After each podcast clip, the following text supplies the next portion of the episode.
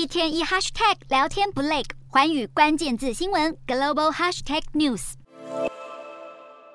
美国财政部长耶伦日前受访，谈及两岸紧张局势时，呼吁美国各家企业应该多加留意这方面的地缘政治风险。耶伦强调，拜登政府已经表明尊重北京的一个中国政策，他也期待美中贸易能够继续维持稳健的关系。不过，维护两岸之间的和平稳定，对两国甚至是全球经济绝对都是至关重要的。尤其中国采取的严格风控措施，已经对全球供应链产生冲击。对于叶伦这番言论，中国外交部发言人赵立坚表示，防疫政策冲击全球经济前景。这个说法毫无事实依据，并坚称中方透过精准防控，保障了经济社会的稳定发展。虽然美中在各个领域的对立持续扩大，不过耶伦先前才在 G20 峰会与中国央行行长易纲会面，他警告美中稳定的贸易关系被削弱，对全球经济都是不利的。